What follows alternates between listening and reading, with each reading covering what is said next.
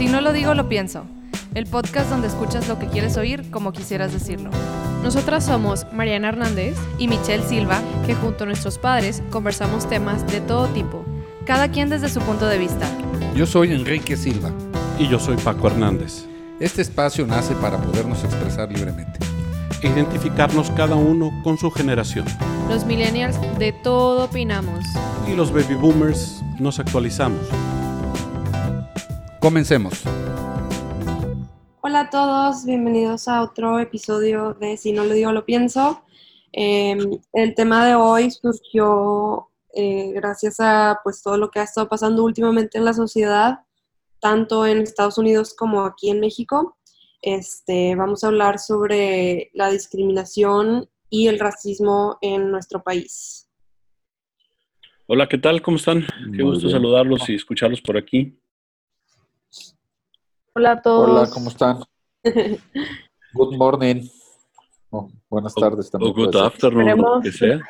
Tardes ya. Esperemos la anden pasando eh, sanos en su casa y si no pueden estar en su casa porque tienen que salir a trabajar, pues también se la pasen también con todas las medidas. Y sobre ¿Verdad? todo que estén bien y sus familias también. Racismo y, y- y, híjole, este, Pues creo que toda esta conversación en México surgió a raíz de que pues asesinaron a un hombre negro en Estados Unidos, la policía, y se desataron muchísimas protestas eh, allá en el país. De hecho, todavía siguen, ya llevan más de dos semanas. Eh, Ujú. Pero bueno, pues aquí en México hubo muchos comentarios de, no, aquí en México no hay racismo y el racismo aquí no existe, en realidad es clasismo y pues muchas publicaciones de este tipo que pues realmente son falacias. Sí, existe en México, muy eh, fuerte. sí, sí va muy ligado al clasismo, pero realmente claro que hay racismo. Este, y pues bueno, antes de dar unos datos, no sé si quieran comentar ustedes algo al respecto. Sí, definitivamente el, el racismo, históricamente en, en el caso en México, yo pienso que, que ha sido hacia, la, hacia las culturas nativas. Hacia, digo, eh, los que estamos hablando, pues de alguna manera somos, somos criollos. Este, y, y de- y lamentablemente eh, nosotros mismos como criollos podríamos o podemos ser racistas hacia los, lo- las culturas indígenas, ¿sí? hacia quienes estuvieron aquí antes que, que cualquiera, ¿no? Y digo, y es triste porque es un, mm, ese racismo implica un menosprecio que, que- que no se vale, sobre todo porque son culturas sumamente ricas, bueno, simplemente porque son seres humanos, para empezar, ¿no? Pero además, eh, además de eso, son culturas, pues la verdad, hermosas, este, llenas de, de tradición, llenas de valor, llenas de fundamento, cuando muchas veces este, nosotros, que, que a lo mejor no, no estamos en esa situación, eh, pues se nos es muy fácil el, el entrar y, y- y- y ser, ser racistas probablemente hacia algo que no comprendemos, ¿no? Este, ellos no son racistas eh, en lo más mínimo, no creo que lo sean, es más, ellos cuidan su medio, se cuidan a sí mismos, y bueno, pues son, son víctimas de una sociedad progresista, es Mm. pregunta, ¿verdad? Pues yo creo que el tema de la discriminación y racismo es generalmente eh, practicado inconscientemente y creo que eh, obedece, estaba escuchando a una socióloga de, de Cambridge que hablaba sobre el tema y decía que es una falta de diálogo, diálogo consigo mismo, que no te das cuenta que, que la forma de, de segregar o discriminar significa que tú quieres o, o crees poseer una, una posición de poder en donde tú eres quien distribuye la oportunidad de acceso o de tener eh, privilegios y el que discrimina se supone a sí mismo como superior por alguna razón y la mayoría de las veces es irracional porque trata de constructos inventados por los seres humanos, ¿no? Entonces, eh, yo creo que el, el tema en México no es diferente en el fondo a cualquier parte del mundo. Eh, aquí en Estuve, México. Perdón, dale. No, que yo estuve leyendo al respecto porque, pues, como que sí me, me hizo mucho ruido y luego también eh, vi en Twitter una chava puso como abro hilo de, de momentos en los que me he sufrido racismo y ponía, o sea, empezó a poner como muchas cosas y como que otra gente se, se unió, pero luego hubo muchísimos comentarios a la que puso el tweet original de que tú ni siquiera eres morena, o sea, era una chava pues de tez más clara. Entonces, como que eso me dio mucha curiosidad porque dije, como, o sea, si ella se considera morena y ha sufrido discriminación por ser morena, pero realmente casi nadie la ve morena, entonces es morena, o sea, como que dónde está esa línea de tú con qué te identificas, pero pues que también realmente eres. Entonces, pues ya depende también del trato que recibe cada quien también. Claro. Este, y bueno, pues estuve investigando al respecto, eh, porque pues, me dio mucha curiosidad. Le pregunté también a varias de mis amigas, que yo veo muy blancas, si ellas se consideraban morenas y todas me dijeron que sí. Entonces ahí dije, pues entonces, pues qué onda, porque una me dijo, pues es que aunque unas estemos más claras, todas somos hispanas, entonces todas somos morenas realmente. Y yo, pues según yo no, pero pues no sé. Entonces ya, pues me puse a investigar ahí, ahí en, en internet, leí como algunos capítulos de varios libros y algo que encontré es que aquí la segregación no se dio como en Estados Unidos, que llegó, llegó, llegaron los colonizadores y a todos los nativos los mataron, a los poquitos que no, los dejaron a un lado y les dijeron, tú puedes estar en Los este aislaron. Sí, tú estás en este territorio y ya, no hubo como mezcla. Y luego trajeron a los esclavos de África y también ustedes están allá y no se mezclan con nosotros y pues estuvo, o sea, ni siquiera podían ir al mismo baño y todo eso, ¿no? Mientras Sí. que aquí en México llegaron los colonizadores, claro que sí mataron a mucha gente también de los nativos, pero al mismo tiempo hubo muchas violaciones y hubo mucha Y se mezcla. mezclaron. Entonces, desde el principio ya hubo, no era como nativo y americano, digo nativo y colonizador, aquí hubo colonizador, mestizo, criollo, indígena. Y desde ahí ya se empezaron a hacer muchísimas combinaciones. Y luego cuando trajeron aquí a los esclavos de África, hubo mezcla entre los esclavos y los criollos, los indígenas y los mestizos, y alguno que otro español. Igual la mayoría de los casos por violación de los hombres españoles a, los, a las esclavas africanas. Entonces, desde el principio se, se hizo como un mestizaje muy, muy, muy diferente al que hubo en Estados Unidos. Y aquí, aunque sí, sí se marginalizaron muchos de los grupos, realmente no era obligatoria la separación. O sea, no era como, aquí nada No era más. contra la ley, Ajá. como en Estados Unidos. Ajá, entonces, pues eso dio pie a que realmente todos somos una gran mezcla, ¿no? Eh, y lo que seguí leyendo al respecto es que aquí realmente no, el color de piel no necesariamente está tan marcado como en Estados Unidos que eres negro y por racismo, sino que aquí se da más como, obviamente sí tiene mucho que ver tu tono de piel, si tienes la tez más clara, eres considerado de clase más alta, pero aquí mucho tiene que ver con tus rasgos. Entonces, si tienes rasgos europeos y como entras dentro del estándar de belleza típico occidentalizado, eres asociado con una persona de clase alta, con educación, y es mucho más difícil que te discriminen por más que estés bronceado. O sea, muchas, muchas de mis amigas me decían, pues es que mira, me estoy como naranja. Y sí, pero es, fue por elección. O sea, se broncearon, pero son personas que tienen los rasgos pues muy, pues sí, europeos. Son personas que tienen ojos de color, verdes, azules. Y es eh, lo que me saltó mucho es que leí, si vas a otro país y no te creen que eres de México, entonces ahí es cuando sabes que tienes unos rasgos que te dan privilegio. O que te hacen distinto, digo, porque en mi caso, mis rasgos son más de árabe.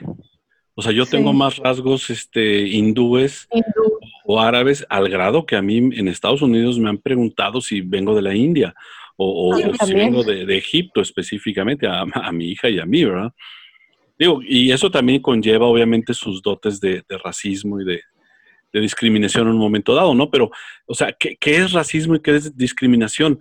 Racismo directamente es una forma eh, en donde se determina la marginación, la jerarquización y un trato desigual, pero más orientado o más, más provocado por el tema de los rasgos externos que se relacionan también con ciertas clasificaciones de grupos, como la etnia, la nación, o sea, de dónde, qué país eres, etcétera, qué cultura o incluso qué religión.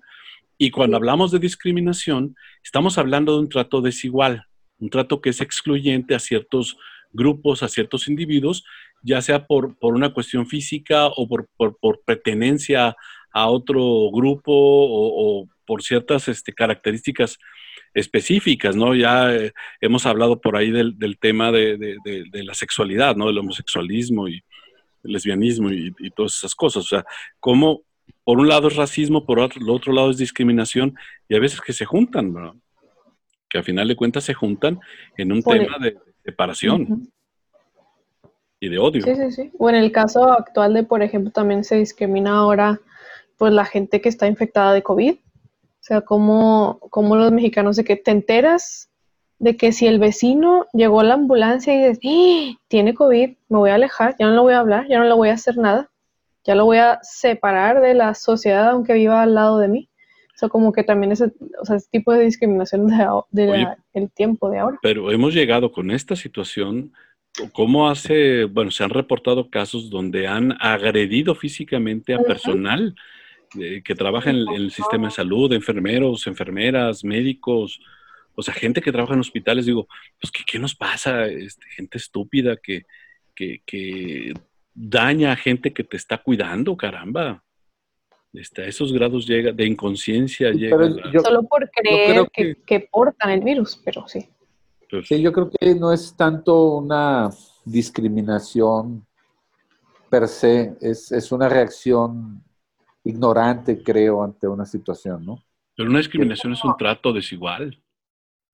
Sí. Que cae en agresión. Porque, o sea, sí sale de la ignorancia, pero sigue siendo como... Recibir un trato diferente. Es como, como si cuando, cuando salió, por ejemplo, el, el, el, H, el VIH, cuando te enterabas en ese tiempo que alguien tenía VIH, pues así hasta como que hoy no me lo voy a acercar mucho por también desconocimiento de la enfermedad y no sabías cómo se propagaba. Entonces, oye, pues no me lo voy a acercar, no lo voy a hablar. Eso también es discriminación. No, sí. Y, y, se pone al, tiempo de hoy con el COVID, porque hasta el tiempo, o sea, hasta hoy se han puesto 140 denuncias por discriminación relacionada con la emergencia sanitaria. Sí. Y, a lo que yo voy con mi comentario es que es por ignorancia. O sea, si, si le escarbamos a las causas de, la discriminación, creo que en la mayor parte van a desembocar en la ignorancia. Entonces, sí. Eh, ¿cómo se combate la, discriminación? Creo que con educación. Con educación, cultura. Con cultura, exacto. Este, porque eh, el ejemplo que tú ponías, Mariana, eh, y, lo vivimos tú y yo, Paco, cuando en los 80 detectaban, empezó el tema este del SIDA, se decía que, ni, ni lo tocaras porque te podía contagiar. Sí. Entonces, sí, sí, mucha gente sufrió discriminación, pero era por ignorancia del tema. No, sí, no, no solo eso, este, eh, cuando una persona lamentablemente este, pues era positiva al HIV, eso puede darse por dos circunstancias. La contaminación puede ser también por transfusión sanguínea, ¿sí? Y, la otra que fue la, la, que se hizo más, vamos a llamarle más común o más conocida, era la, la transmisión vía sexual, ¿no? Entonces, a final de cuentas, te enterabas que una persona tenía HIV y lo primerito que pensabas, no, pues ese cuate es... En aquella época decíamos una forma que no voy a decir porque se enojan las niñas, pero no, aparte es, es, gay. también eso. Bueno, ni siquiera gay, porque gay es otra cosa, pero era, pues, pues, perdón, pues maricón, o sea, ya, perdón. No, que mantiene relaciones sexuales con personas del mismo sexo. Sí, sí, mana, pero en aquella época simplemente lo que veías gris le decías de una forma, vámonos, o sea, no, no, no había tonalidades. Entonces, lamentablemente, una persona que, que, que estaba contaminada, este, y no sabías el origen de su contaminación, o aunque lo supieras, lo primero que pensabas es, híjole, pues, Y fíjense cómo, cómo hay muchos conceptos, muchos este, rasgos culturales en esto. Hace poco escuché que la señora, una que es, hace entrenamiento fit, no sé cómo se llama, Regil se apellida. Ah, la Ah, Bárbara Regil. Se hizo un poquito viral un comentario que ella hizo cuando se iba a transmitir algo y, y como que estaba ahí modulando el tono de su piel a través de la computadora o la iluminación. Y dijo, no, no, no, qué horror, así estoy muy prieta. Sí. Dijo, Sí. "Neta, qué feo. ¿Cómo? Este, sí, algo así. Algo Dijo así que, dijo, ¿no? que, que Entonces, prieta, que prieta, qué feo, así dijo. alguien, alguien como ella, que es una líder de opinión para cierto sector de la población, por lo suyo, tiene expresiones de esta naturaleza que eventualmente pues, a- alimentan y retroalimentan una manera de expresarse como si estar prieto, o sea, la connotación de prieto, pues es negativa, ¿no? Es Es, que es odio, a final de cuentas. está muy normalizado, entonces Sí, está muy difícil, eh, o sea, también yo estaba leyendo que mucho del cambio es reconocer el racismo en otros lados, pero donde más difícil es reconocerlo es en ti mismo. Entonces, tú dices, no, yo claro que no soy racista, pero pues seguramente alguna vez en tu vida has hecho algún comentario de, ay, qué prieto, ay, qué feo, cosas así, em, o naco, indio, o lo que sea. Pero pues solo porque ya lo hiciste no significa que no puedas aprender y, Claro. y- y cambiar, ¿no? Y bueno, pues ya para ahora- dar también aquí unos datos, em, en un estudio de, del INEGI eh, se encontró Ajá. que está muy de la mano eh, tu color de piel con tus oportunidades escolares, laborales y por consecuencia tus ingresos, ¿no? Este, se encontró que eh, de acuerdo a tu tono de piel, eh, el porcentaje de población que tiene una ocupación de funcionarios, directores y jefes en tonos claros es de más del 30%. Pero mientras, pero para los de tonos intermedios es del 4.4% y del, de los tonos más oscuros es del 2.8%.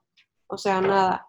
Mientras que trabajos, em, que trabajos más eh, de empleados eh, y como puestos informales, en los tonos más oscuros es del 44% y en los tonos intermedios es del 35%. Y el nivel de escolaridad va muy de la mano. Los tonos claros, el 30% tiene educación superior, el 25% educación media superior y el 23% la educación básica completa. Mientras que los tonos más oscuros, el 33.5% tiene la educación básica incompleta, solo el 30% tiene la básica completa, el 15% educación media superior y 16% educación superior. O sea, sí es casi el doble la diferencia. Y pues se hace un círculo vicioso porque pues tienen menos oportunidades educativas, por lo tanto tienen menos oportunidades laborales, es mucho más difícil que tengan un puesto bien pagado y por lo mismo es gente que está marginalizada y que es más vulnerable. Y cuando pones a una población vulnerable a elige entre vivir en una casa, o sea, ni siquiera en una casa, en un espacio o comer, pues es mucho más probable que caigan en crímenes o que sean más vulnerables a, por ejemplo, que venga el narco y les ofrezca despensa a cambio de hacerles unos trabajillos, pues es un círculo vicioso No, pues- y todo por el tono de piel, ¿no? Eh, Es una forma hasta de crear o sea, desuniones, diferencias. Digo, de alguna manera lo, lo vivimos este, con los fifís y los chairos. Por ejemplo, o sea, Hablando digo, de eso, Paco, eu, tengo una lista de 10 frases que usamos los mexicanos todos los días échale. y que de alguna manera reflejan esto que estamos platicando. Hay una muy bonita que dice, cásate con un güero para mejorar la raza. Otra, trabajo como negro para vivir como blanco. La tercera, nunca falta un prietito en el arroz. Sí. La que sigue, no tiene la culpa el indio, sino el que lo hace compadre. Otra sería, ah, ¿cómo eres indio? Refiriéndose a que eres ignorante. Sí. Se fue como las chachas. Es decir, Sí. eh, sin Se avisar. fuiste sin avisar. O se viste como gata, refiriéndose a que tienes mal gusto en tu manera de vestir y que lo haces con, con ropa de baja calidad. Me engañaron como a un chino. Este, esa también es hacia los asiáticos. ¿no? El, el otro es, el niño es morenito, pero está bonito. Sí. el otro sería, traes el nopal en la cara. Esa Ah, creo sí. es de las más comunes. Son de las más comunes, sí, y, y- y de acuerdo a este registro que hizo la BBC News, pues son, son frases que usamos, pues de alguna manera, muy a menudo en México. Sí. Está muy arraigado. Sí. Sí, sí, sí. Sí, lamentablemente Y no nos está muy damos arraigado. No nos No. damos cuenta cuando las, las usamos de esa manera despectivamente. Me, incluyo porque también he usado una que otra frase de ahí.